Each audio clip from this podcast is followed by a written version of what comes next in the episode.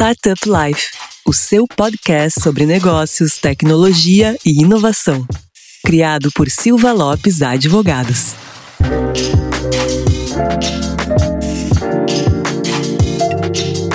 Fala galera, meu nome é Lion Lopes e está começando mais o Startup Life, o seu podcast sobre negócios, tecnologia e inovação. E como sempre, está aqui a minha colega de bancada, a minha amiga Cristiane Serra. E aí, Cris, beleza? Beleza, tudo certo. E antes de a gente contar qual é o nosso tema de hoje, quem são os nossos convidados, aquele recado importante para os nossos ouvintes não esquecerem de acessar o startuplife.com.br para notícias, informações e tudo mais sobre o ecossistema e também nos seguir no Instagram @startuplifeoficial, no Spotify ou na plataforma de sua preferência. No episódio de hoje, Lion, a gente vai falar sobre CEO. O que que é essa função? O que que faz, o que que come, onde vive, onde trabalha. Quase um Globo Repórter, mas não é. É melhor do que o Globo Repórter, é o Startup Life. e é isso aí, né, Cris? CEO que é esse cargo que muito empreendedor procura, né, e querem ser.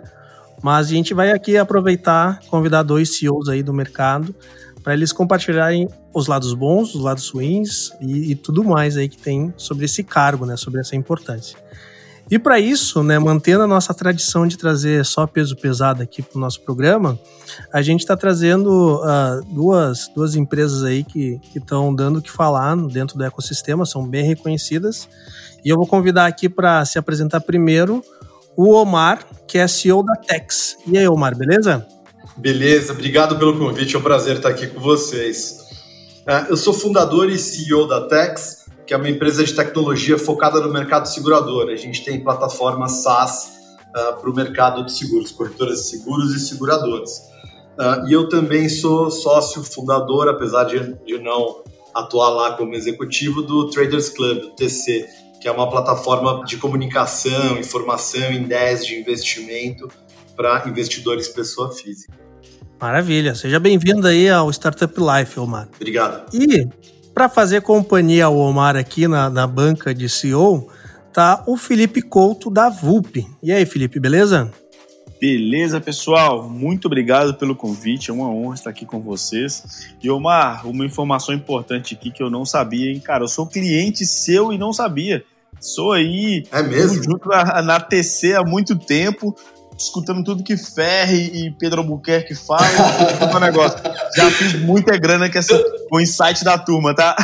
Pô, que legal. Tem o TCCast agora no mesmo horário do nosso podcast aqui, depois a gente entra lá e ouve também. Mas que legal. Tava aqui, enquanto a gente tava se preparando para entrar no podcast, eu já tava aqui né, fechando também uma parceria aqui com o Felipe sem nem saber para a VUP, né?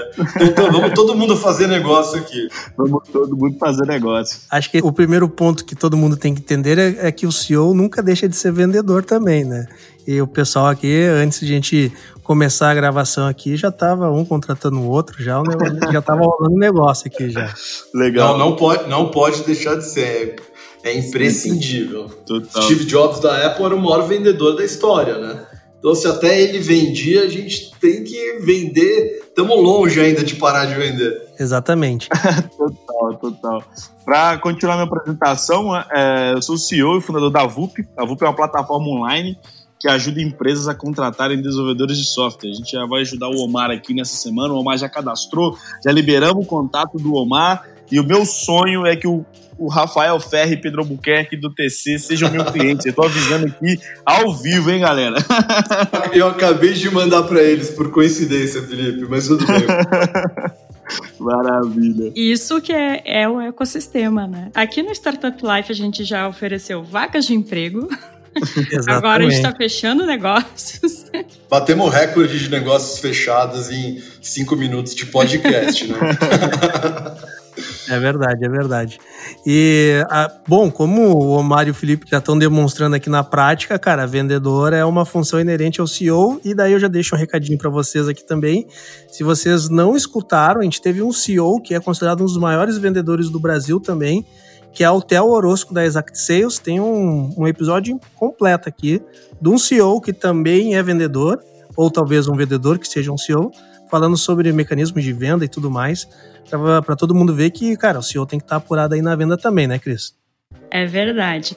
E antes de iniciar a nossa mesa de debates, eu quero lembrar que a gente tem mais um CEO aqui na, na nossa bancada, que é o Lion, que com certeza Exatamente. também vai contribuir muito com a sua experiência. Então, temos três CEOs debatendo, conversando e eu aqui, jornalista no meio, para perguntar tudo para o que os nossos ouvintes querem saber. Então, começando de fato a nossa mesa de conversas, queria entender dos nossos convidados e pedir para eles explicarem qual é a função do CEO. Muita gente confunde como ah, o CEO é o presidente da empresa, ou é o fundador ou o dono e associa a mesma coisa, né? E não é, né? Ou estou errado? Vamos lá, eu, eu, ia brincar falando que eu estou tentando descobrir até hoje, né? Mas a, mas, mas a grande verdade é que uh, eu, eu, vejo muita gente, às vezes, falando assim para mim, até na equipe, falando assim: não, mas você acha que faz sentido o CEO estar tá se preocupando com isso ou tá vendo isso? Então, acho que assim, a obrigação do CEO é achar problemas né, para ele resolver, além dele cuidar, tudo que todo mundo sabe da questão estratégica, uh, de funding, do direcionamento da equipe, da motivação, tudo isso é muito importante. Né? Só que o CEO ele tem que poder uh, se meter, gastar o tempo dele em tudo que ele acha importante. Tem um livro que eu gosto muito, né, que é o Executivo Eficiente. Né? E, e lá ele fala assim: eu já conheci CEOs de todos os tipos, né? alto, baixo, com bigode, sem bigode, com cabelo, sem cabelo. Dos vários CEOs que eu conheço e, e que eu admiro, uh, uh, sejam conhecidos ou sejam pessoas sobre as quais eu só leio a respeito, eu, eu acho que não existe um padrão, não, é, não existe uma receita de bolo. Né? A gente estava antes de começar, falei do Steve Jobs, você pode olhar o Elon Musk, são caras que contrariam todos os manuais de administração do que é um CEO. Né? E agora, se você tentar simplesmente emular, replicar essas pessoas, a chance de, de ser um desastre é muito alta. Então, eu acho que, na verdade, na minha, na minha opinião, uh, o CEO ele precisa ser ele mesmo.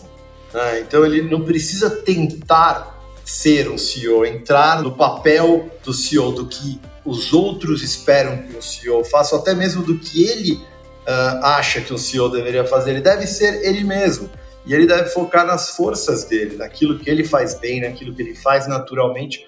Isso não significa não se desenvolver, não treinar, não conhecer suas fraquezas e constantemente evoluir mas ele tem que focar no que ele faz bem, né? Porque isso ninguém vai fazer do jeito dele. Então ele não tem que fingir que ele é alguém que ele não é. Tem que ser ele mesmo. Ele tem que uh, saber a, as forças dele, usar essas forças e conhecer as limitações dele, encontrar pessoas na equipe que sejam melhores que ele nessa limitação e aprender com essas pessoas também. Na minha opinião, acho que é por aí. Perfeito.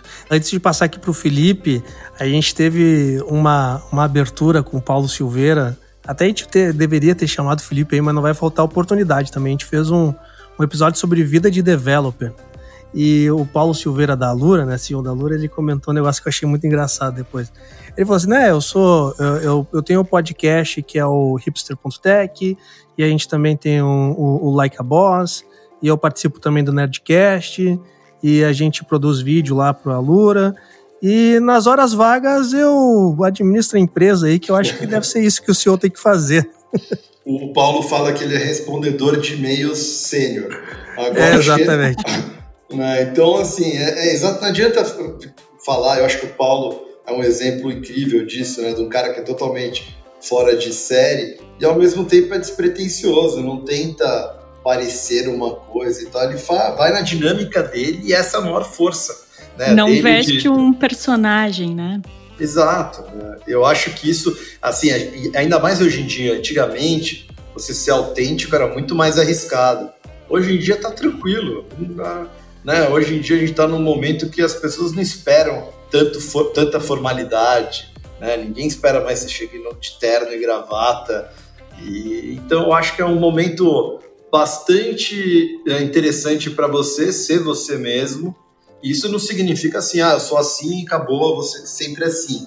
Mas é você não tentar encarnar um personagem, você ser a melhor versão de você mesmo todos os dias. Acho que é isso. Legal. Eu concordo assim é, com todas as palavras aí que o Omar falou. Acho que quase que não sobrou nada para eu falar aqui, né? A gente pode passar para a próxima pergunta.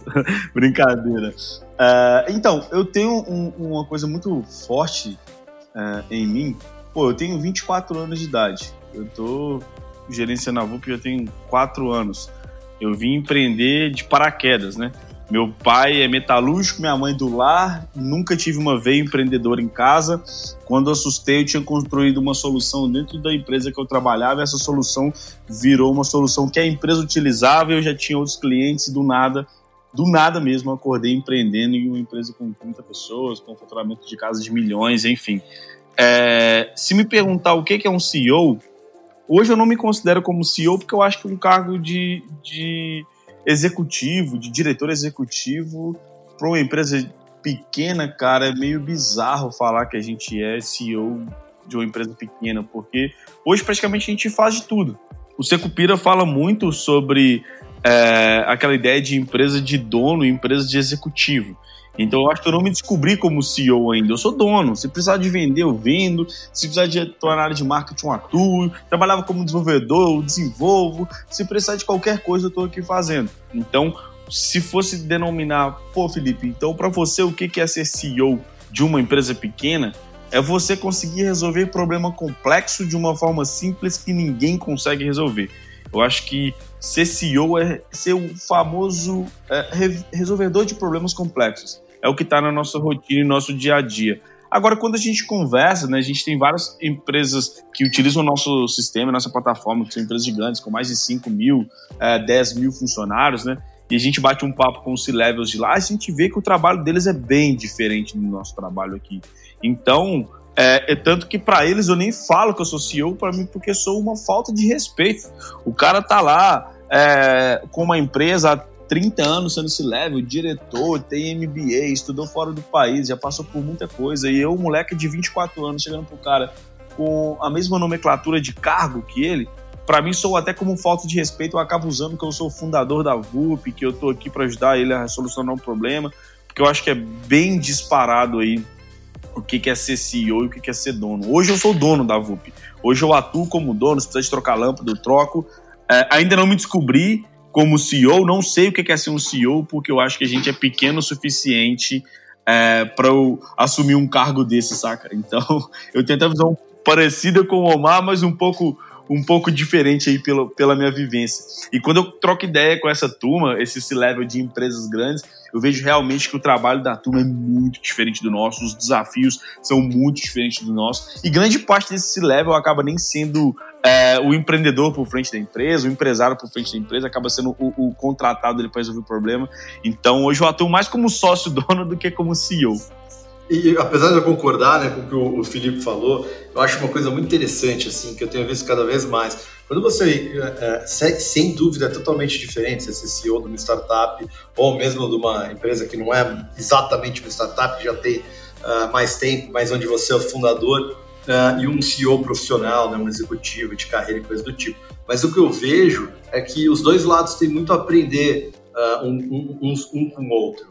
Né? Então, assim, sem dúvida, as expectativas e o trabalho é bastante diferente. E, mas se você conversa com um CEO de uma grande empresa, você aprende muita coisa. E da mesma maneira, ele tem uma grande curiosidade de entender ali como, como que as coisas funcionam. Né? Como fundador, o fundador e o CEO se confundem, né? como o, o Felipe falou. Tanto como empreendedores quanto como CEOs de startup, a grande verdade é que você tem que ter um skill set, né, um conjunto de habilidades uh, amplo, naturalmente amplo, e que você tem aquela curiosidade ou aquela sede de desenvolver o tempo inteiro. Né? Porque você vai ter que falar sobre marketing, sobre desenvolvimento, sobre contabilidade, sobre finanças, sobre funding, fundraising, sobre novas tecnologias, empreendedorismo, e são coisas que ninguém aprende no colégio, ninguém nasce sabendo, né? Então, Perfeito. criticamente, esse é o ponto que eu queria fechar, uh, o, o que você precisa ser como CEO vai mudando a cada semana, a cada mês e a cada ano da sua empresa. O mais importante não é ali no dia 1 um, você ser o cara perfeito, é você ir virando o melhor cara possível, porque poucas pessoas vão ter o conhecimento sobre, sobre o business, a paixão é, em relação ao business e aquela vontade de vencer. E o resto tem que ser desenvolvido. Isso vai mudando sempre, né? Eu Exatamente. acho que os melhores CEOs estão evoluindo a cada dia. Exatamente. É, quando a gente fala de CEO, a gente tem que pensar que é uma ocupação, que é um cargo, que é uma carreira, enfim, não, não interessa mas quando a gente encontra no ápice e quando a gente considera que a gente está no ápice, não é o melhor momento nosso. A gente tem que calçar a sandália da humildade porque a gente tem muito a aprender. Então, quando a gente lidera uma empresa, quando a gente está à frente de uma empresa, a gente luta não só contra a gente mesmo, contra as coisas que a gente tem feito no dia a dia, mas a gente luta contra o mercado porque tem diversas empresas replicando sua solução, tem concorrentes competindo com você, mas o seu maior concorrente é você mesmo. Então, se você começa a subir nesse pentestal achando que você está pronto, que você é a pessoa certa, que, que ninguém é melhor que você, que aquilo que devia ser feito, você vai perder para você mesmo. Então, quando me perguntam, né? Ah, Felipe, como é ser um CEO? Eu falo muito sobre isso, eu luto comigo o dia inteiro. Eu sei que eu tenho que melhorar em vários aspectos, aspectos de liderança. Não sou o melhor líder da minha equipe, uh, não sou o melhor em contabilidade, o melhor em financeiro, o melhor em produto, o melhor em marketing, o melhor em vendas. Sou longe disso. Mas é o que o Omar falou. Eu tenho uma paixão intrínseca bizarra pelo meu negócio, independente do que precisar fazer, eu vou fazer. Então, essa constante evolução tem que estar no nosso sangue, como CEO, dono, como você quer que te chame, ou que você pretende ser dentro da empresa. Eu acho que tem um ponto aí, né, que tanto o Felipe como o Omar comentou, que independentemente de qual é o título que tu vai dar, se é dono, se é, o, se, se é CEO, se é fundador, se é diretor ou presidente, se é executivo, uma característica clara de quem tá, né, vamos compilar isso no termo de CEO, é o cara ser resolvedor do problema e apaixonado pelo, pelo negócio, né? Porque o perfil que esse que um CEO tem que ter, né? Ele é bem claro, né? Ele tem que ser um perfil uh, bem, ele tem que ter um conhecimento generalista de todas as os pontos da empresa, né? Não que ele tenha que ser o, o cara que mais conhece, muito pelo contrário, né? Ele, ele tem que estar tá sustentado por pessoas que e conheçam uh, uh, os assuntos específicos mais do que ele, mas ele tem que ter uma visão ali, porque ele vai ter que entender sobre contabilidade, sobre jurídico, sobre tecnologia, sobre marketing, sobre vendas, sobre a parte uh, de departamento pessoal. O cara tem que ter essa visão mais holística, né? Mas eu vejo que o CEO, na verdade, o maior cargo que ele deveria ter, a gente poderia ser o resolvedor de problemas. Eu acho que esse é o termo mais correto, porque no frigir dos ovos, CEO é aquele que, se ninguém consegue resolver, é, cabe a ele tentar resolver o assunto. Então, para tu identificar quem é um CEO da sua empresa, é aquele cara que, em última análise, cara, é contigo aí para matar essa, essa bronca. E daí, com isso, eu pergunto para vocês aqui, cara, uh, quais são as habilidades que vocês julgam que são necessárias para um bom CEO, né? A gente já comentou algumas aqui, como resolvedor de problema, como o cara ser um líder, né, ter uma liderança, mas o que, que vocês identificam aí que são habilidades essenciais para o cara exercer o seu cargo como CEO?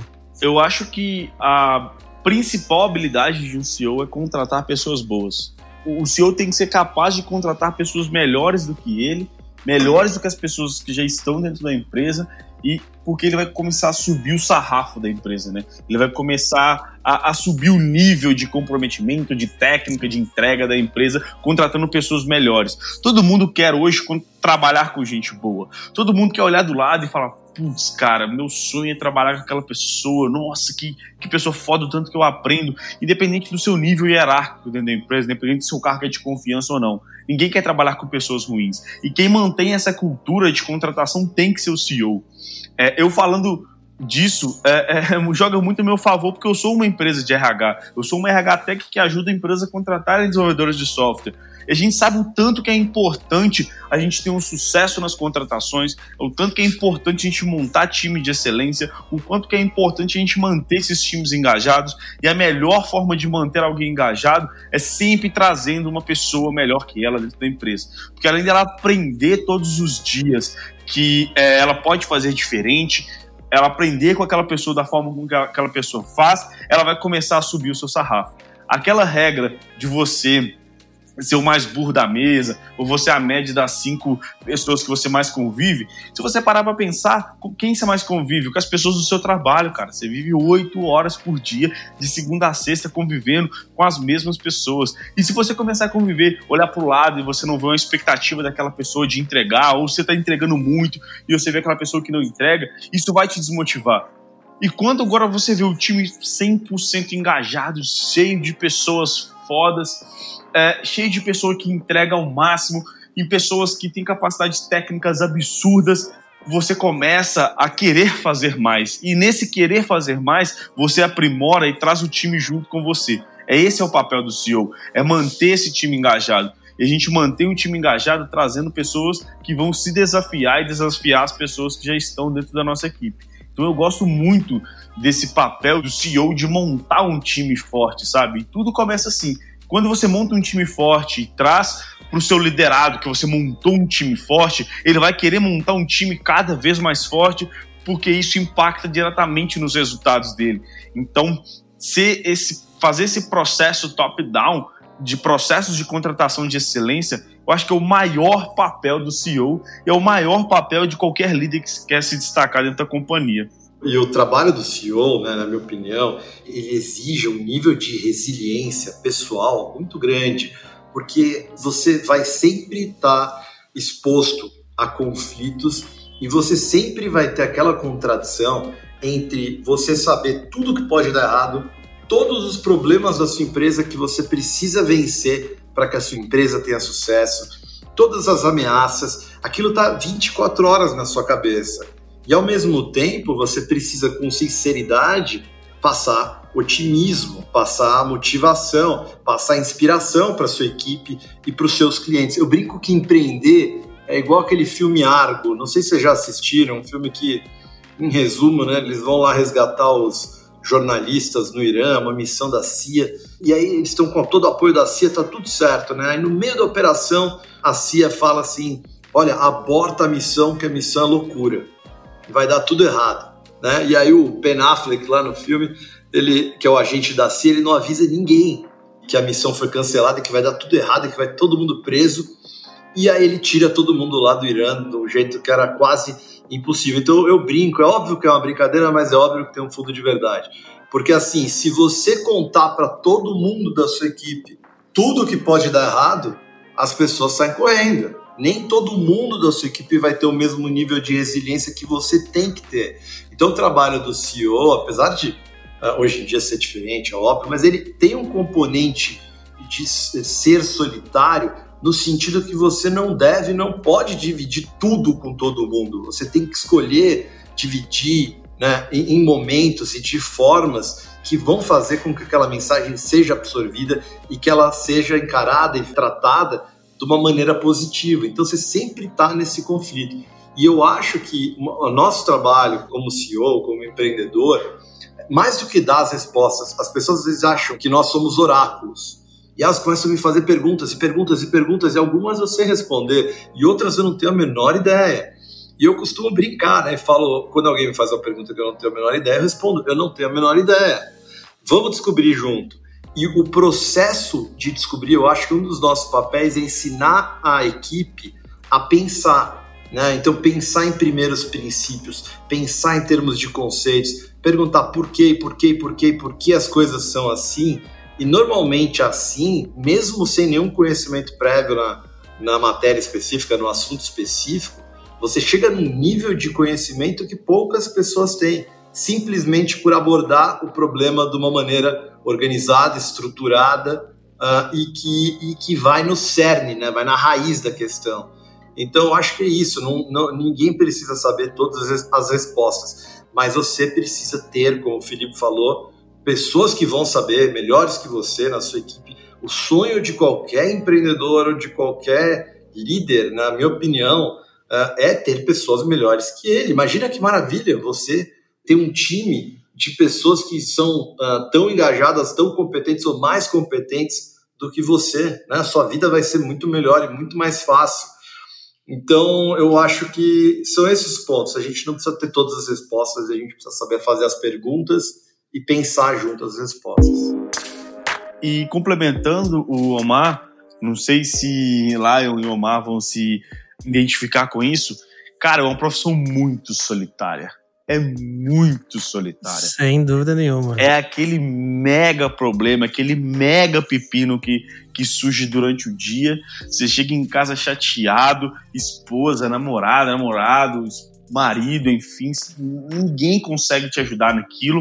Você coloca a cabeça no travesseiro, você acha que nada vai dar certo e você chora e você lamenta e você tenta mudar o passado, aquela coisa toda, acorda no outro dia com uma pessoa mais empolgada da história, já com parecendo que descobriu o segredo da Coca-Cola.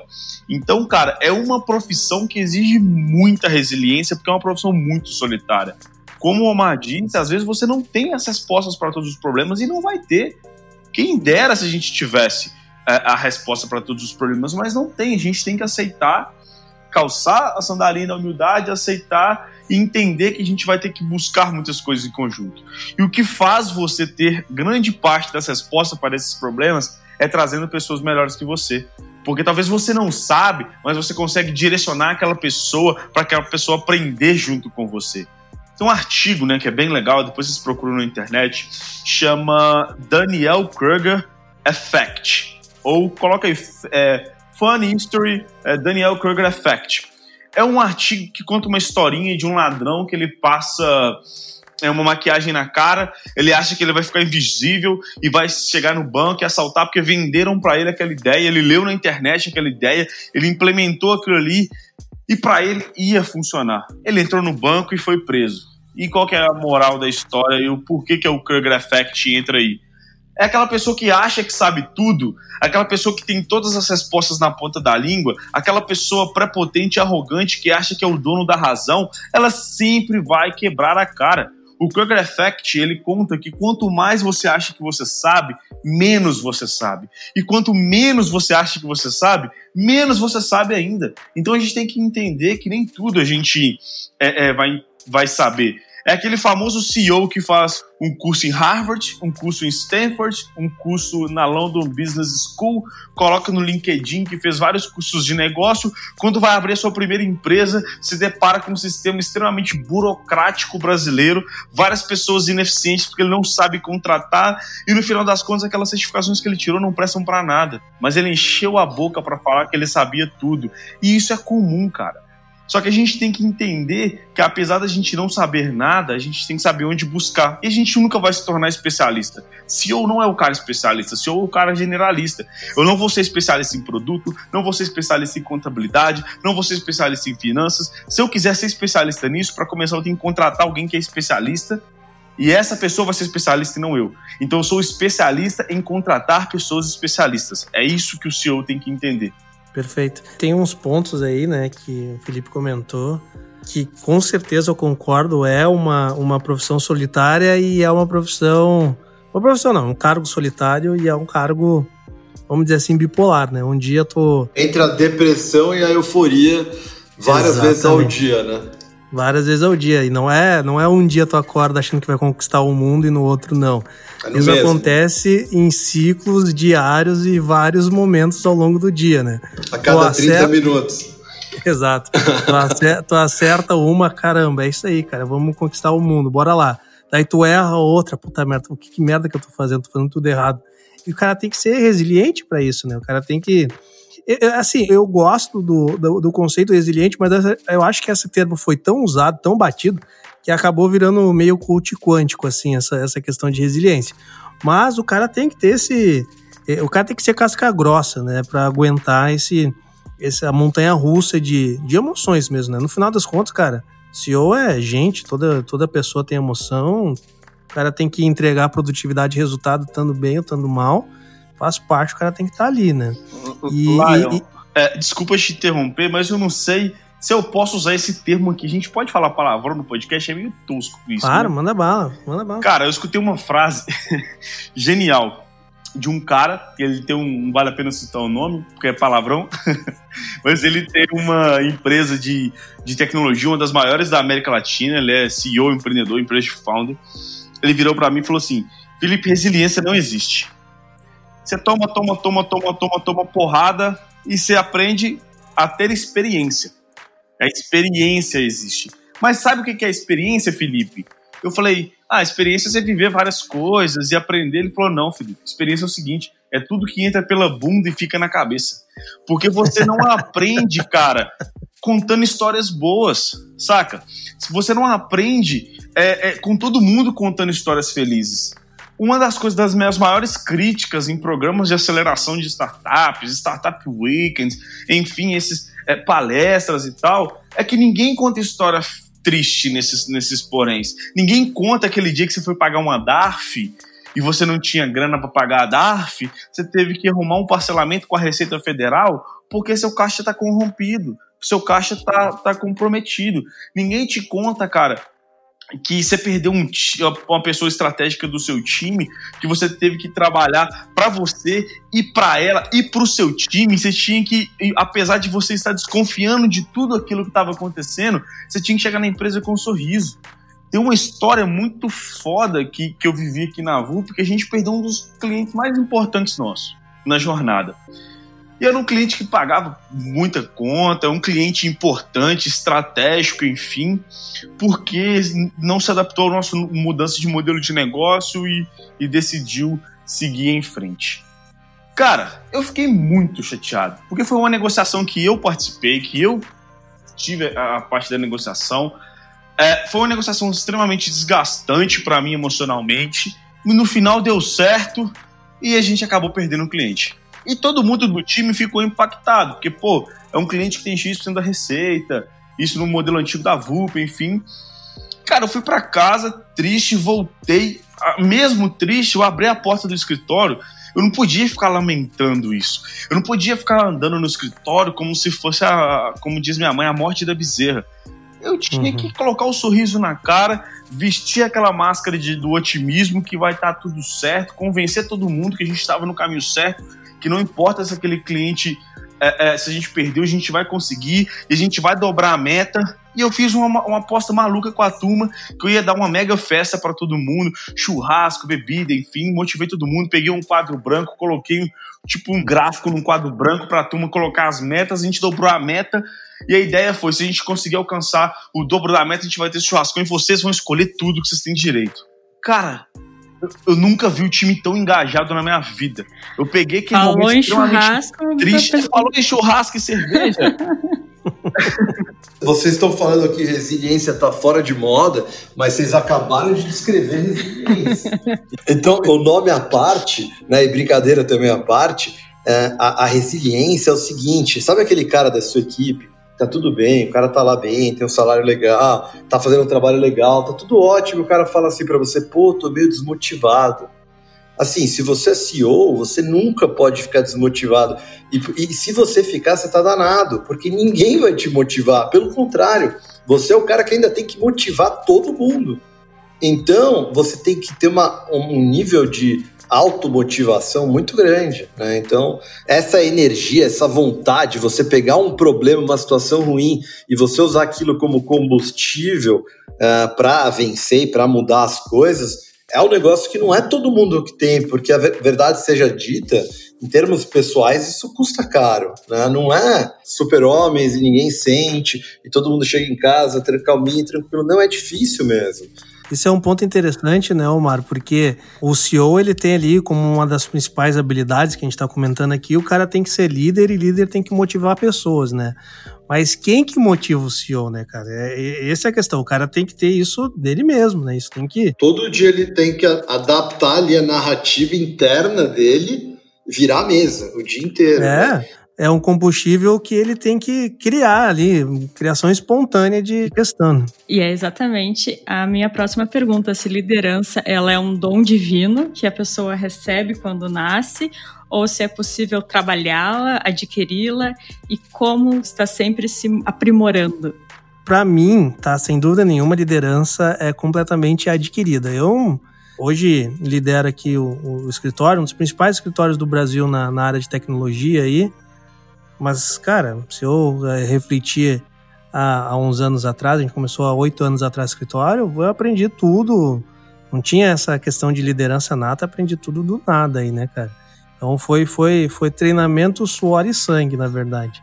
E eu vejo que, que essa liderança uh, não é dom, porque hoje, e o Omar e o Felipe devem perceber o mesmo, hoje o escritório tem outros líderes que não sou eu, e acho que vem aí um, uma outra habilidade que a gente esqueceu de falar antes, né? O CEO ele tem que ter a habilidade de se tornar dispensável e formar novos líderes, né, cara? Exatamente. E eu acho que liderança, para mim, está totalmente direcionado e relacionado à disciplina. Se você não tem disciplina, você não consegue liderar. E disciplina, para mim, é coisa simples. É você cumprir com o combinado, é você cumprir com o que você fala. O líder, ele tem que ser o cara que mais entrega, ele tem que ser aquela figura que está disponível a todo tempo, tem que ser aquela figura que quebra objeção, tem que ser aquela figura que é mais resiliente, que é mais forte, porque isso inspira as outras pessoas. Então, o que inspira uma pessoa a trabalhar com você é as atitudes que você tem no dia a dia. Por isso que eu acredito que liderança você conquista ao longo do caminho, né? Liderança você aprende a ser líder. Líder não é indicado, né? Exatamente. Ninguém indica, esse é o líder, né? O líder ele é construído, né? Um líder se constrói e tem um ponto aí, né, né Felipe, que essa questão de, de, de liderança, de, de construção, de, de né, o líder ele vai se desenvolvendo. Tem um ponto que, que o Gustavo, o do, do Super Player, do A Virada, fala bastante. Ele fala assim, né, cara? Uh, todo mundo vê as cachaças que eu tomo, mas não vê os tombos que eu levo. Acho que tem muito isso do líder também, né, cara? Ele, ele guarda muito as coisas para para ele, né? Para não, não transmitir esse, esses tombos para os outros também, né, cara? Exatamente, cara. E liderança você conquista. Se coloque no lugar do seu liderado. Você tem um líder que não cumpre horários, um líder que não está afim de bater meta, um líder que não te ajuda a se desenvolver. Você vai confiar nessa pessoa? Não vai. Então, líder é isso. Líder para mim é relacionado à disciplina. Disciplina é cumprir com o que é prometido. E uma das coisas que me faz me motivar eu uso a sessão de descarrego e desabafo com o meu psicanalista. Tem Boa. um pouco mais de quatro anos que eu faço psicanálise e é o momento que eu tenho para desestressar, cara. Porque eu vou chegar ali e vou descer o cacete em várias coisas. A gente fica chateado com pessoas, a gente fica chateado com atitudes, a gente fica é, é, chateado com o nosso dia a dia. Só que a gente não pode transparecer isso para as pessoas. E quando a gente for transparecer isso para as pessoas, tem que ser de uma forma de um feedback construtivo. Não pode destruir a pessoa porque você é líder dela. Então sempre a gente tem que tentar ser o mais construtivo possível. E no meu momento ali de psicanálise, cara, é momento de chorar, é momento de desabafar, é momento de falar que eu tô puto, falar que eu tô estressado, que eu tô desmotivado, que eu tô motivado, que tá tudo dando errado, tudo dando certo. Porque é ali que eu tenho a, a, aquele momento ali que eu tenho para descarregar e, e energizar novamente para chegar no outro dia no trabalho, cara. E, pô, galera, vamos lá, a gente vai bater a meta, independente se a gente acredita que não vai bater a meta ou que não vai alcançar aquele objetivo. Então, uma das coisas que eu tenho para mim como, como líder é disciplina. Eu tenho disciplina, eu tenho organização e eu vou conquistar meus liderados com os resultados que eu tenho e vou fazer eles alcançar os resultados que eles esperam. É isso para mim que é, é, é ser líder. Mas é como eu falei no início do episódio: quem sou eu, um moleque de 24 anos, explicar para alguém o que, que é liderança? Quem sou eu, um moleque de 24 anos, ensinar alguém o que, é liderança? Eu estou aprendendo assim com meus liderados. E a jornada tem me mostrado, às vezes, com pauladas, a, a, jornada tem me mostrado, às vezes, com conquistas, e eu tenho pegado isso, aprimorado cada dia mais para me tornar um líder melhor. Eu sempre quero estar em constante evolução. Eu, eu tava pensando aqui, né? Se eu acho que é nato, se eu acho que não é nato. Eu tô. Eu ainda não cheguei a uma conclusão, tô na dúvida aqui. Mas eu acho o seguinte: eu acho que quase qualquer habilidade uh, pode ser aprendida e desenvolvida, mas eu acho sim que os melhores líderes têm um componente natural uh, de convicção e até, falando de um jeito mais brincando, até um pouco de maluquice. Porque o, o líder, ele, ele, de certa forma, fazendo um pouco uma caricatura, o líder é aquele é o profeta. Ele enxerga o futuro. Só que diferente do profeta que fala o futuro está escrito e vai acontecer e aguardem, o, o futuro está chegando, o, o líder é aquele profeta que ele e a equipe dele, os seguidores dele, os liderados por ele, eles são as pessoas responsáveis por fazer aquela profecia, né, nessa brincadeira, se tornar realidade. Então você tem que ter um grande componente de convicção, mas você, claro, tem que desenvolver a sua habilidade com as pessoas, porque nem sempre o que é óbvio para você é óbvio para os outros. Né? Uma vez eu perguntei para um grande amigo meu, é, um cara que eu gosto muito, empreendedor, eu falei, cara, qual o melhor livro de gestão de pessoas que você já leu? E aí ele me falou uh, Radical Candor. Né? Esse livro é muito legal, esse livro. Quem não leu, uh, dá uma lida, porque ele, ele, ele mostra um pouco aquele conflito do líder, que é ou falar a verdade nua e crua, aquela verdade que é certa, é justa, mas dói, você pega bem na ferida, ou você ser o cara legal, boa praça, e você deixar passar, vamos deixar passar, vamos de... pô, o cara é legal, vamos deixar barato e tal. E aí no livro ele fala você não, nunca fazer nenhum dos dois, que nenhum dos dois é o melhor caminho, né? Você tem que falar com sinceridade o que as pessoas precisam para evoluir, mas você precisa dizer isso da melhor maneira possível. Encontrar um equilíbrio. Uma maneira que seja delicada, né? Que seja é, humana e que vai ajudar a pessoa a absorver aquilo como um feedback positivo, como algo útil para ela, não como uma crítica ou uma agressão. Né? Que tem, existe essa cultura das pessoas não saberem lidar com crítica. Pô, ou o meu líder, meu chefe gosta de mim e ele me elogia, ou ele não gosta de mim e ele me critica, mas não é verdade, né? Muitas vezes você vai ser mais crítico e mais exigente com as pessoas que têm maior capacidade, né, e que têm mais vontade de aprender e mais potencial mesmo de aprender. Então nunca pode entrar no pessoal, mas ao mesmo tempo, como líder, a gente precisa saber que as pessoas vão entrar no pessoal. A gente precisa criar, desenvolver e evoluir técnicas para minimizar isso, para que a nossa mensagem seja entregue da maneira mais eficaz possível. Quando a gente estava conversando aqui, eu fiquei pensando numa forma de levar para outro campo, para a gente fazer uma analogia e exemplificar. E eu fiquei pensando no Cristiano Ronaldo. Porque, na minha opinião, a liderança não é que ela seja um dom, mas ela algumas pessoas podem nascer, digamos, mais já com um nível maior de liderança do que outras. E daí o Cristiano Ronaldo. Ele tem uma habilidade fenomenal, né? É indiscutível. Mas se ele não fosse tão disciplinado, como o Felipe falou já sobre disciplina, se ele não fosse tão comprometido, se ele não treinasse regularmente, e ele e treina muito, né? Tem várias histórias dele sobre. Provavelmente é o que mais treina na é, equipe dele, né? Teve até um outro jogador brasileiro, que agora não me recordo o nome, que disse que foi jantar um dia antes, na casa do Cristiano Ronaldo, um dia antes do jogo. E o Cristiano Ronaldo comeu um pedacinho de frango assado, sem nada de gordura, uma folha de alface e falou: Vamos jogar? E o, e o jogador convidado falou: Tá louco, meu? Amanhã a gente tem jogo. Dele, não, não, vamos treinar um pouquinho. Então tu vê a disciplina dele, né? E se fosse uma outra pessoa nessa mesma condição, também talvez conseguisse chegar onde ele chegou. Exatamente. Eu acho que aí você resumiu tudo, porque quando me perguntam se eu, se eu vejo futebol, eu brinco que eu trabalho com tecnologia, né? Então não entendo nada. eu assisti aquele documentário do, do, acho que na Netflix, aquele The Last Dance, né, do Michael Jordan. Michael Jordan. E, e, e pô, nem, nem, nunca vi basquete, não, assim, sabia por cima a história do Michael Jordan, mas é interessante, se você olhar o Senna, se você olhar o, o, o, Michael Jordan, se você olhar o Cristiano Ronaldo, que eu não conheço, mas é o que você descreveu exatamente, eles são aqueles caras que nasceram com um talento quase sobre, assim, não sobre-humano, que é exagero, mas com um talento extremamente fora da curva. Só que ao mesmo tempo, eles são os caras mais dedicados, né? mais Exato. obsessivamente dedicados. Então, assim, se você só nascer com talento, você vai, você vai mandar bem. Se você só for obsessivamente dedicado, você vai mandar muito bem.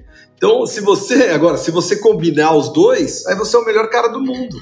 Né? Então, uh, uh, nem sempre a gente pode escolher o, o, as habilidades que a gente nasce com. Exato. Agora, a nossa dedicação sempre depende da gente. Né?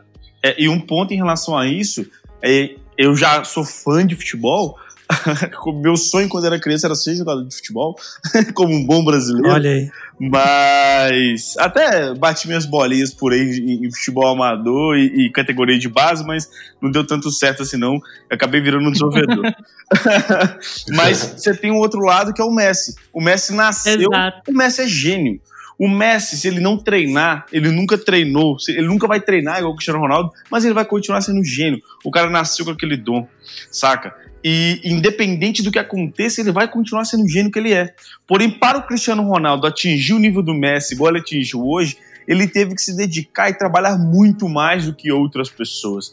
Eu não lembro, eu não me recordo de onde que eu vi, eu acho que foi num podcast de um caso do Michael Phelps. Uh, mentira, foi num documentário do Netflix que chama The Coaches, que conta a história de José Mourinho e vários treinadores é, é, de esportes aí consagrados no mundo.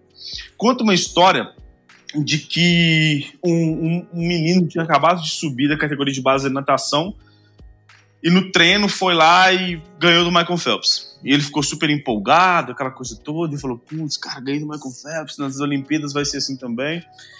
Isso foi no, no início dos, do, dos anos 2000. Ele foi lá e no, no, no, campeonato mundial ganhou do Michael Phelps, numa abraçada. E ele ficou se gabando, porque ganhou do Michael Phelps. O Michael Phelps naquela época já era muito falado, enfim. E o Michael, o Michael Phelps ficou tão chateado com ele que ele entrou num ritmo de treino que o próprio treinador dele ficou assustado. E o treinador falou: pô, mas você tá é, batalhando para ganhar daquele menino? Ele falou: cara, eu tô batalhando para ganhar de mim. O que fez eu perder aquela, é, aquela prova foi o meu cérebro ter me enganado falando que eu não iria conseguir e a última abraçada que eu tinha para dar eu não dei. Se eu tivesse dado essa abraçada x milésimos de segundo antes eu tinha ganhado. E beleza, ele entrou num ritmo tão absurdo disso que ele se comprometeu a bater todos os recordes olímpicos de natação.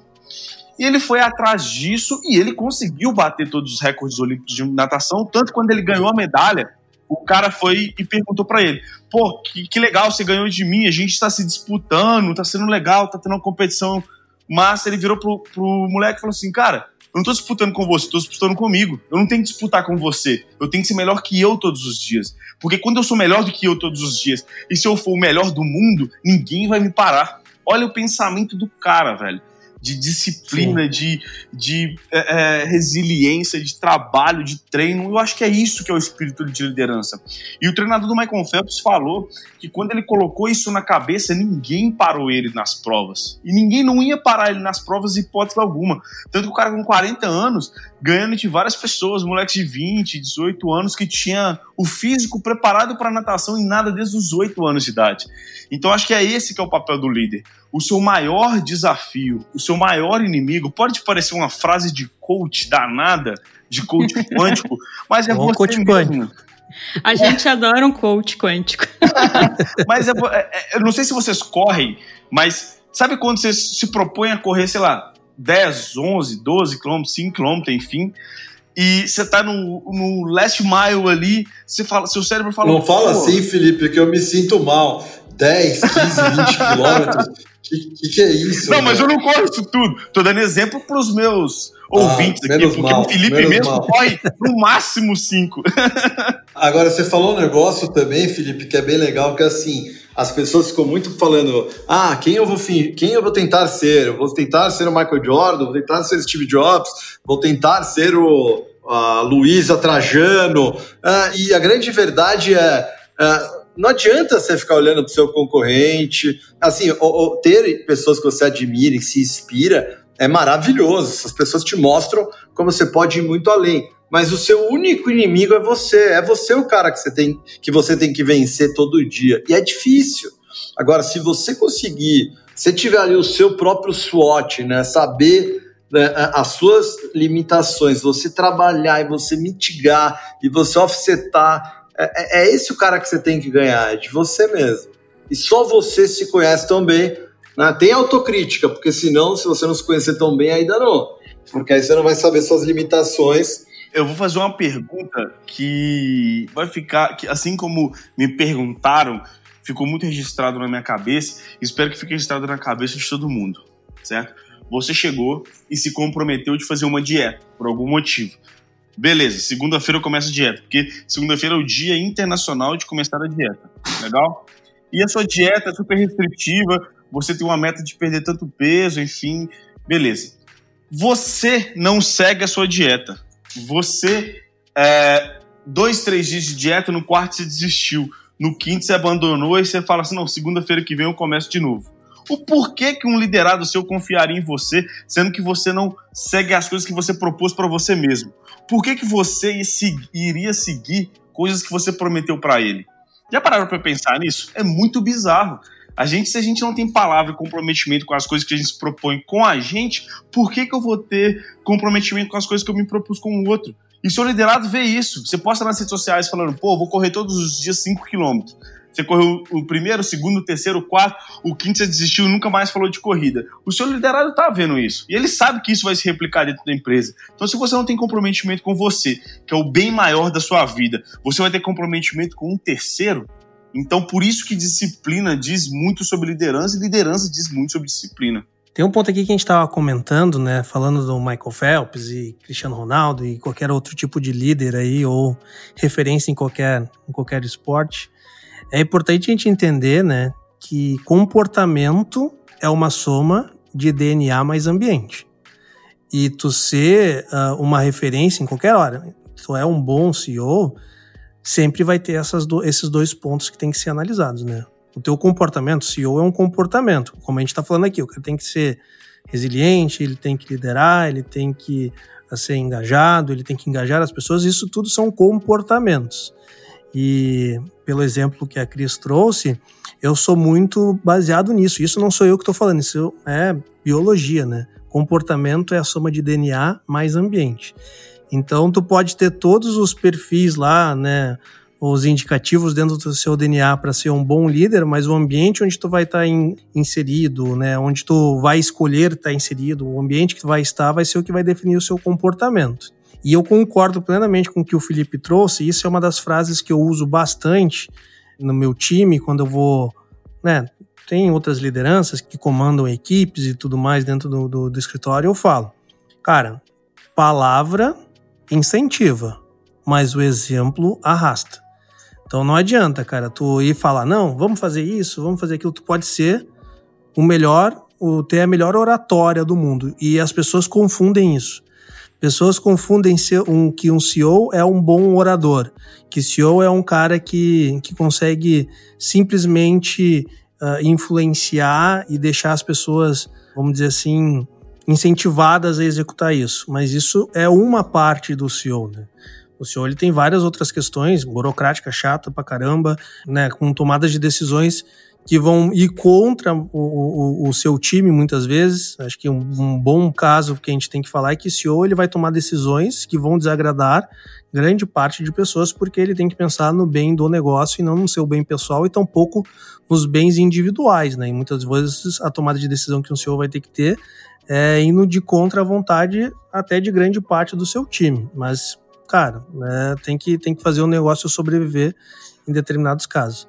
Eu falo muito isso pro meu time, né? Faça o certo, não o popular. Exatamente, cara. Você tentar ser popular é fatal. Não precisa tentar ser impopular, mas tentar ser popular, fazer questão de ser popular é fatal. Exatamente. E eu falo assim, né, que tu ser líder, tu vai desagradar muitos e agradar poucos. Mas aquele pouco que tu tem que agradar é a própria empresa, e não você mesmo. Então, se tu agrada a própria empresa, a empresa vai se tornar lucrativa, ela vai se tornar rentável, ela vai crescer. Isso indiretamente vai agradar o resto, o resto do teu time. Teu time não tem que ter a mesma visão de longo prazo que tu, uh, né? Que o CEO. O CEO ele tem que ter uma visão de longo prazo maior que, tu, que o seu time. Por isso que tu tá nessa posição. Então, tu vai desagradar pessoas e tu tem que ter a habilidade de fazer esse tipo de gestão. E daí eu trago uma pergunta para vocês e queria né, trazer essa última pergunta, porque a gente, cara, a conversa foi tão boa e fluida que a gente já bateu uma hora de bate-papo aqui. Mas eu queria trazer. Um jeito educado de falar que os convidados não param de falar, né? Exatamente. Eu acho que pode ter um episódio de Vida de CEO 2. Vai ter dois, três, quatro, vai ter um monte, cara. Mas, cara, pra gente cumprir aqui o acordado com vocês, na verdade, que por mim aqui eu ficava a noite adentro conversando. Mas, cara, acho que um, um ponto que a gente uh, falou aqui, né, de forma uh, tangencial, mas, cara, eu queria entender de vocês. Qual é a importância de um CEO saber fazer gestão de pessoas?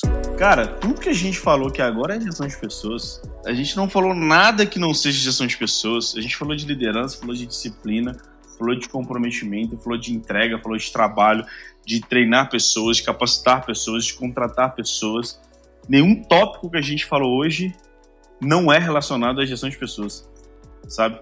É, e, Perfeito. E vocês falaram uma frase que, que foi legal, acho que foi o, o, o Omar que falou sobre tentar ser, ser popular. O, o, cara que faz gestão de pessoas, né, a pessoa que faz gestão de pessoas, muitas das vezes ela vai ser, não vai ser popular, sabe? Porque gerir pessoas é, é ir contra, às vezes, a vontade da pessoa para tentar absorver o máximo dela, sabe? Sabe aquelas pessoas que não se encontraram na vida, não se encontraram na carreira, não se encontraram do, no lado profissional, estão é, entregam um resultado legal, mas que você olha para ela, você fala, putz, eu, eu acho que essa pessoa pode entregar muito mais do que ela está entregando agora. E você vai ter que ir lá cutucar na ferida dela, mostrar para ela que ela consegue mais, vai tirar ela da zona de conforto, tirar da zona de conforto dói. Você vai ser extremamente impopular com ela, mas no final ela vai olhar para trás e vai te agradecer. Isso tem vários casos é, que já aconteceram aqui na VUP de pessoas é, adotarem alguns líderes, enfim, de forma extremamente impopular. Falar, pá, eu não gostava do é, do fulano, da ciclana, do Beltrano, enfim. Mas hoje volta e, e agradece como se fosse a pessoa que mudou a vida dela, mudou a trajetória dela. Porque ela, na hora que você tirou ela da zona de conforto, ela não enxergava isso. E você não foi popular com ela. Você quis o melhor para ela. E isso é gerenciar pessoas. É você querer extrair o máximo e o melhor de cada pessoa à sua volta, não pensando na popularidade. Aí, voltando, relacionando ao futebol, que eu adoro esses exemplos, é um dos motivos do Neymar não ter sido o melhor do mundo ainda. Ele quer ser popular e não quer ter resultado. Ele quer pegar o resultado dele para ser popular e não pegar o resultado dele para ser melhor que ele todos os dias. Então ele cai nessa graça de ser popular e não consegue ser o melhor do mundo. Então, e acaba sendo impopular também, né? Exatamente. É, você tentando ser popular, uh, propositalmente é fake, né? E, e, muita gente vai perceber aquilo e não, se acaba sendo menos popular querendo ser popular do que o contrário, por mais maluco que seja. E um adendo, né? Quando você tem um time bom, um time uh, de profissionais qualificados alinhados com a missão da empresa, quando você faz o certo e não o popular, essas pessoas arregalam o olho, o olho delas brilha, brilham. Né? Então elas entendem o que você está fazendo. Né? Elas espelham em você. Então não é assim, seja impopular, seja o, aquele estereótipo do chefe que fala o que tem que falar. Não, não é isso, é o contrário disso, né? Mas, mas, quando você fala, quando você age por primeiros princípios e busca acertar, a, aquelas pessoas alinhadas com a missão, elas ficam muito contentes. E isso cria um ambiente onde o certo, porque as pessoas têm dificuldade, eu vejo muita gente no meu time uh, que fala assim para mim, ah, mas eu não quero expor esse problema, esse erro, porque a pessoa vai ficar chateada comigo. Eu falo, cara, você não está expondo a pessoa. E ao fazer isso, você está ajudando todas as pessoas da equipe, inclusive essa pessoa, e você está ajudando todos os nossos clientes. Então, é, a gente também tem que ensinar o nosso time a, a, eles próprios não pessoalizarem essas situações, essas críticas e criar uma narrativa, né, criar uma, uma maneira onde isso seja aceitável para que as pessoas não fiquem umas de mal com as, com as outras porque elas estão expondo problemas. Você quer um ambiente onde todo mundo exponha problemas e onde erra, o problema não é errar, o problema é continuar errando. Entendeu? Se alguém apontar um erro meu de qualquer outro, maravilha, eu vou falar obrigado, eu estava errado. Agora, é, não é fácil, todo mundo sabe que não é nada simples, né? mas vale o esforço para criar um ambiente onde as pessoas podem errar, elas só não podem continuar errando e onde é, ninguém vai ficar magoado com ninguém. Né? Tem uma, uma entrevista do Steve Jobs que eu gosto, respondendo a pergunta de vocês? Ele, é, o, o, cara, assim, o melhor entrevistador que eu já vi entrevistando Steve Jobs, eu entrevistei, ele tinha uns 30 e poucos anos. Tinha, e, e, aí o cara fala assim: peraí, você tá me falando que para um negócio como o seu, de alta tecnologia, super complexo, o mais difícil são as pessoas? Aí Steve Jobs dá uma olhada para a cara do cara, assim, como se ele fosse um extraterrestre, e fala: claro, sem dúvida nenhuma, o mais difícil são as pessoas. Porque se as pessoas estão alinhadas, focadas, acreditam na missão, elas vão dar o sangue, elas vão fazer com o melhor trabalho da vida delas e o resto tudo dá certo. Né? Então, o mais difícil é reunir um grupo de pessoas talentoso e fazer esse grupo vibrar e, e apontar para a mesma direção. E o trabalho do líder é fazer com que essa direção seja certa, né? porque pode todo mundo estar tá alinhado indo para a esquerda, quando você deveria ir para a direita, também não adianta. Então é uma, é uma simbiose né, entre líder e equipe sempre. Omar, e sabe o maior erro do líder popular? Ele cria o ambiente mais tóxico possível de trabalhar. O pior possível, o pior possível. São pessoas cheias de ego, cheias de si mesmo, né? E pessoas sem conseguir lidar com problemas emocionais. Ou, ou, simplesmente acomodadas, né? Simplesmente acomodadas. Exatamente. Sabem, sabem que tudo, tudo tá ruim é porque o mercado tá ruim, a crise tá ruim, o presidente ou a presidenta tão ruim, o coronavírus, o, a eleição nos Estados Unidos, e nunca tem nada que ela possa fazer. Ela sabe tudo tá errado, ela só não, não cria um ambiente onde não, todo mundo é amigo, aqui a gente compartilha as vitórias, as derrotas. Legal compartilhar as vitórias e as derrotas, mas eu prefiro sempre possível compartilhar as vitórias, entendeu? Acho que a gente tem que focar nisso. E olha um caso legal do líder popular. O líder popular, ele não costuma gostar de dar feedback. E a melhor forma de você trabalhar o seu ego e trabalhar a sua inteligência emocional é dando e recebendo feedback. Por que, que o líder popular não gosta de dar feedback? Porque o feedback pode ser mal visto. E ele sendo mal visto, acaba a popularidade. E o que, acontece com aquela pessoa que não recebe feedback? Ela não vai ter inteligência emocional para lidar com problemas e com feedbacks futuros de outras pessoas ou do colega de trabalho. E o que, que acontece também com aquela pessoa que não recebe um feedback negativo, um feedback construtivo?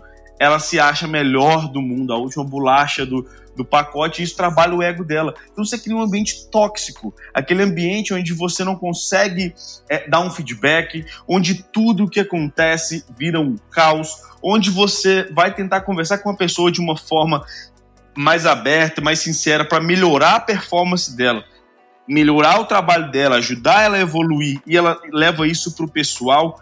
Isso quem cria são os líderes populares não são os líderes que estão preocupados na evolução das pessoas e a evolução da empresa. Então, os líderes populares automaticamente reforçam o ego dos seus liderados e fazem com que essas pessoas não tenham acesso à inteligência emocional. Acabam não se desenvolvendo também, né? Ah, agora ajude todo mundo a se desenvolver genuinamente, né? Genu... Tem que ser genuíno. Se não é genuíno, ninguém cai. Sim. Então, assim, ajude as pessoas a se desenvolverem genuinamente e você vai ficar impressionado como elas gostam de você. Agora, se, se, se você começar do contrário, se abrir uma empresa porque você quer ficar rico, a chance de você ficar rico é baixíssima. se você é, é, der conselhos, né, se você li, lidar com as pessoas para que elas te amem, a chance é que elas não te amem, que elas te achem uma, uma fraude. Então, assim, você tem que ser autêntico, você tem que ser sincero, você tem que ser genuíno no, no que você faz, não, não só por ética e tudo mais, mas porque as pessoas querem realmente uh, pessoas, empresas que vão agregar, que vão ensinar elas a irem mais longe. Tem gente na minha equipe que até brinca, fala assim, eu estou precisando da, fazer aquela nossa terapia. E eu achei engraçado o dia que, sei lá, a terceira ou a quarta pessoa chamaram as nossas reuniões ali de feedback de terapia. Né? Então, assim, você vê, tem, é, antigamente, e, e eu não nasci assim, pelo contrário, antigamente eu já dei muito feedback que assim, o cara não, queria voltar no dia seguinte. E não era por mal, era por inexperiência minha. Entendeu? Era por, por eu não, não, não saber como fazer, por eu achar que o que funcionava. Se alguém tenta me contar, olha, eu queria te falar uma coisa, eu falo, fala, pode falar, sem filtros. Eu falo assim. Mas não é todo mundo que gosta de ouvir as coisas sem filtros. Então você tem que aprender ali a diferença entre como você é e como os outros são, e adaptar sempre a mensagem ao público, né? compilando tudo isso aí de gestão de pessoas que a gente estava comentando, é função do, do, do CEO, né, do líder ali, ele conseguir trabalhar para que as pessoas se desenvolvam e consigam entregar o mais próximo do potencial que ela tem, né? Uh, então, cara, no final das contas, concordo em, em, todos os sentidos com vocês que, se, se não a, a principal, mas uma das principais funções que um CEO tem que ter é fazer uma boa gestão de pessoas, conseguir fazer que essas pessoas se desenvolvam e conseguir se tornar dispensável, né, através dessas novas pessoas. Então, acho que esse é um ponto aí também que o CEO ele tem que ser dispensável. Com certeza no início, né, o Felipe falou, cara, no comentou no início do podcast, pô, eu sou, sou novo, né, tenho uma empresa que está começando, pequena e tudo mais, então eu sou dono. E, cara, e é realmente assim, no início, Uh, o, o, o, o, primeiro a pessoa é dona e depois ela vai se tornando CEO ao longo do tempo. Porque no início, cara, pô, eu já troquei a. Uh, eu, pintei, eu pintei as paredes da sede do escritório, cara. É Levantei, levei, levei 800 quilos de piso, porque no início a gente queria economizar o frete do piso que a gente ia botar dentro do escritório. Então, Cara, quem que vai fazer isso? Um dono no início, né? Não adianta. Mas à medida do tempo ele tem que começar a trabalhar para ser dispensável dessas funções, né? Então, hoje vamos trocar de sede, não vou ser eu que vou carregar o piso mais. Seja porque tem capacidade de contratar, ou seja porque tu está contratando pessoas mais habilidosas hoje para cumprir aquela função. Então, cara, pô, eu vou traçar estratégia de marketing, pô, tem que ter alguém com mais habilidade, mais competência do que eu, e eu vou ter que fazer vou ter que gerir essa pessoa. Pô, vou ir para uma parte de vendas, mas eu tenho que contratar um vendedor ou um diretor comercial mais habilidoso que eu e vou ter que saber gerir essa pessoa. No final das contas, o cara vai gerindo várias pessoas que têm habilidades melhor do que ele para tocar essas funções específicas. E no final das contas é essa rede que vai levar a companhia em frente, né? E por fim, que eu, que eu acho que a gente não comentou isso agora ainda, mas o CEO também ele tem a função de ser o. Agora eu vou falar bonito. De ser aquele o bastião que carrega o propósito da empresa, né, cara? Ele Total. tem que estar tá ali, ele tem que sempre estar tá ali balançando, falando, cara, o nosso propósito é isso daqui. É para aquele caminho que a gente tem que seguir. E acho que essa é uma função importantíssima aí também que a gente comentou de uma forma não tão direta, mas que, cara, é a função do cara. Ó, esse é o nosso propósito, vamos seguir aqui, vamos junto. Ô, Laio, e para alinhar a expectativa com o público que está nos ouvindo, se me perguntar, Felipe, você faz exatamente tudo isso que você falou todos os dias? Não, porque eu erro constantemente, cara. Falar que eu dou o melhor feedback, não dou, que eu sou mais disciplinado, não sou. Eu sei que eu preciso ser, mas esse é o primeiro passo, sabe? A gente reconhecer o que a gente consegue melhorar, reconhecer os nossos pontos fracos, para aí sim a gente conseguir trabalhando. Tudo isso que a gente conversou aqui hoje, cara, é de livros que a gente lê, é de experiências que a gente teve, é de empreendedores que a gente conversa, muitas dessas coisas a gente já passou. E, cara, aí às vezes a gente errou, e a gente está contando aqui porque a gente errou e a gente não quer que vocês errem. Então, uh, se, se fosse deixar aqui um recado final meu, seria muito nesse sentido.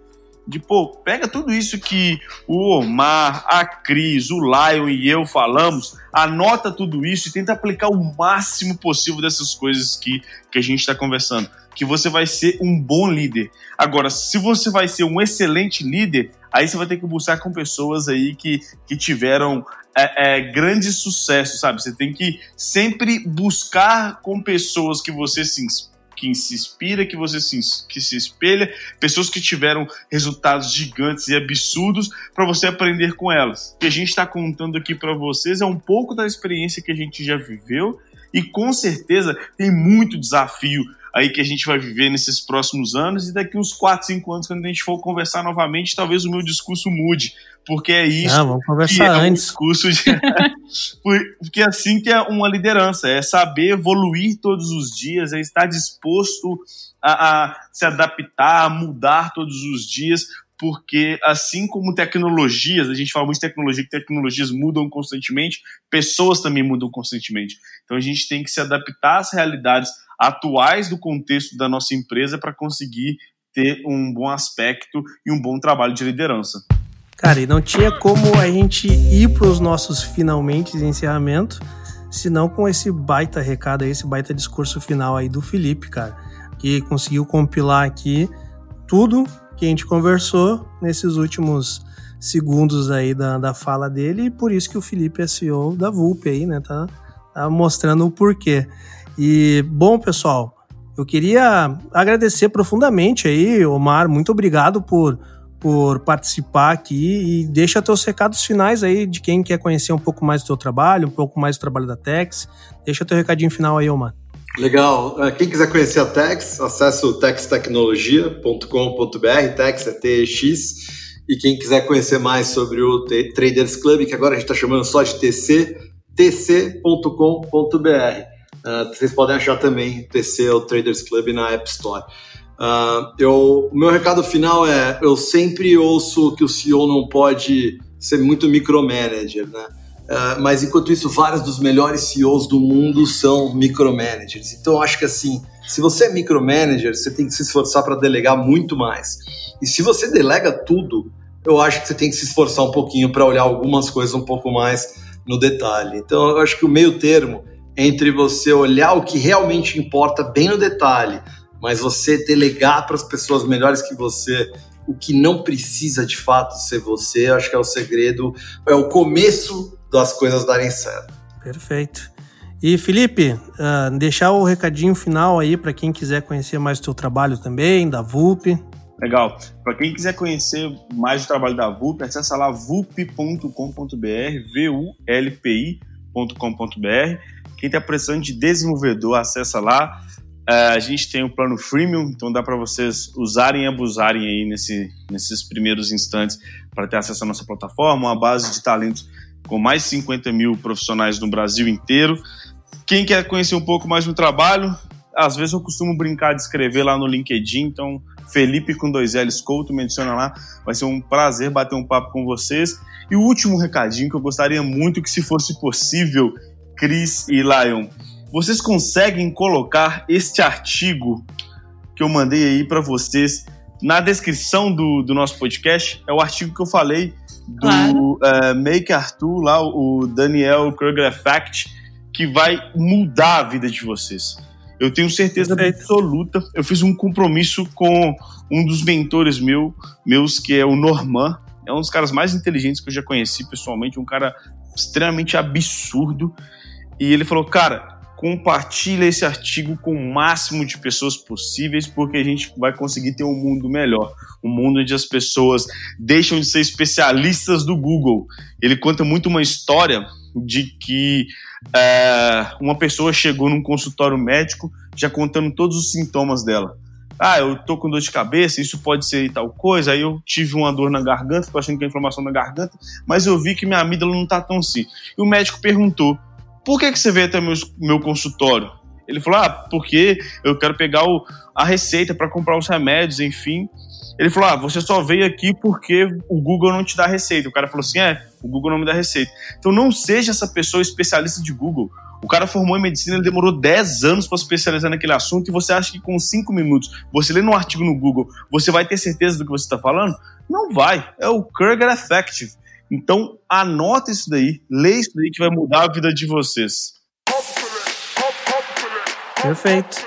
E já tá aqui na descrição do, do podcast, então, pessoal, independentemente de qual a plataforma que tu tá nos ouvindo aqui, é só ver na descrição aí que já tá o link.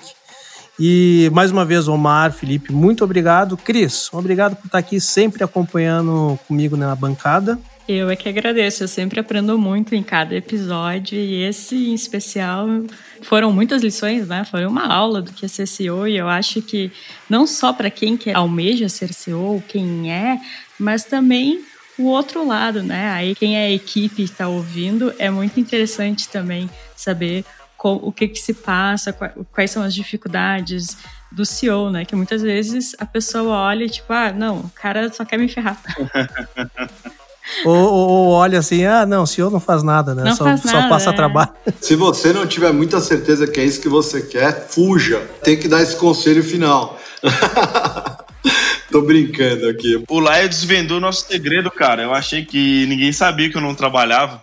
Eu fico aqui o dia inteiro jogando FIFA 21. Acabei de comprar, tô viciadaço. Confessa fica... que tu já comprou o Play 5 para jogar também agora. Não, ainda Você não. Você que queria dois episódios já tem, é só dividir esse no meio. Obrigado, viu, pessoal? Prazer falar com vocês. Felipe, Cris, Lion, estou à disposição para que vocês precisarem. Obrigado mesmo. Show, prazer, pessoal. Obrigadão também. Quem quiser me mandar o PlayStation 5, arroba Felipe Couto com dois L's, underline, lá no Instagram. Vou mandar a caixa postal para vocês. Sony, patrocina, patrocina nós aí. Aqui a gente também tá aceitando o PlayStation. Eu nunca tive um recebidos, não é possível que eu vou ter agora. É. A Sony podia fazer isso, né? Vamos marcar a Sony. Sony patrocina nós. Mas, pessoal, acho que por fim, não mais do que uma aula, foi um baita desabafo aí dos CEOs aqui presente, porque é bom compartilhar as angústias e vitórias aí que os CEOs têm ao longo da vida. E pessoal, se vocês gostaram desse podcast, não esqueçam de ouvir os nossos outros episódios, que a gente tem caras gigantes aqui, como o Mário e o Felipe participando de outros episódios também. E eu tenho certeza que eu vou, vocês vão me ouvir no próximo episódio. Um abraço e tchau. Tchau, tchau. Tchau, pessoal. Obrigado.